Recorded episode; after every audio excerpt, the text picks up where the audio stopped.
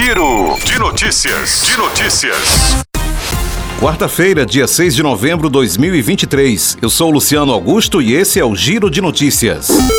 O ministro da Educação, Camilo Santana, afirmou nesta terça-feira que o governo federal cogita proibir que cursos de licenciatura tenham 100% da carga horária na modalidade de ensino à distância EAD e planeja outras mudanças nos de formação de professores online.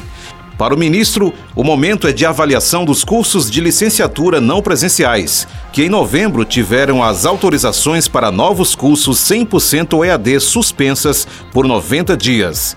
Segundo ele, a ideia do ministério é não permitir mais cursos sempre EAD, então definir se vão ser 50% ou 30% da carga horária. A preocupação com a formação dos professores brasileiros foi manifestada pelo ministro em entrevista coletiva à imprensa logo após a apresentação pela Organização para a Cooperação e Desenvolvimento Econômico na manhã desta terça-feira dos resultados obtidos pelo Brasil no Programa Internacional de Avaliação de Estudantes, o PISA 2022.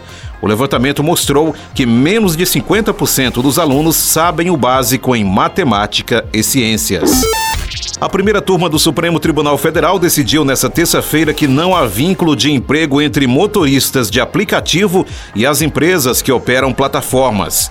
O entendimento vale para todas as plataformas. O colegiado julgou uma decisão da Justiça do Trabalho de Minas Gerais que reconheceu o vínculo de emprego entre um motorista e a plataforma Cabify.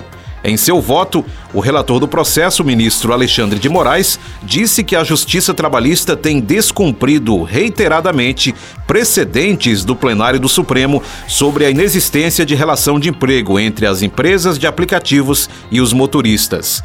Para o ministro, a Constituição admite outras relações de trabalho. Segundo ele, aquele que faz parte da Cabify, Uber e iFood tem a liberdade de aceitar as corridas que quer de fazer o seu horário e de ter outros vínculos. O voto de Alexandre de Moraes foi seguido pelos ministros Cristiano Zanin, Luiz Fux e Carmen Lúcia. Apesar de não reconhecer o vínculo de emprego, Carmen Lúcia demonstrou preocupação com o futuro dos trabalhadores e a falta de regulamentação de direitos. Ela disse que está preocupada com esse tipo de trabalho, o que não significa adotar o modelo da legislação trabalhista como se fosse uma forma de resolver. E disse ainda: não tem dúvida de que em 20 anos ou menos teremos um gravíssimo problema social e previdenciário. Durante o julgamento, o advogado Márcio Érico Vitral Amaro, representante da empresa Cabify, alegou que o modelo de trabalho de empresa não pode ser considerado como relação de emprego nos moldes da consolidação das leis do trabalho, a CLT,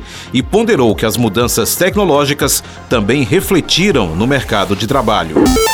O produto interno bruto no Brasil cresceu 0,1% no terceiro trimestre de 2023 em relação ao segundo deste ano. Comparado com o mesmo período de 2022, o aumento foi de 2%. Houve uma taxa de investimento de 16,6% do PIB, sendo menor que no ano passado, 18,3%. Ao todo, o PIB do terceiro trimestre totalizou 2,741 trilhões. Considerando o acúmulo dos quatro trimestres, com fim em setembro de 2023, o PIB cresceu 3,1% em relação aos quatro trimestres imediatamente anteriores. Já o acumulado do ano foi de 3,2% frente ao mesmo período de 2022. O crescimento do PIB foi reflexo de vários segmentos do mercado. Os serviços e a indústria, por exemplo, cresceram 0,6% em comparação ao segundo trimestre deste ano, na série com ajuste sazonal. O Giro de Notícias tem produção de Camila Matias, sonoplastia André do Vale, no áudio Milton Santiago. Essas e outras notícias, acesse agora o portal gcmais.com.br.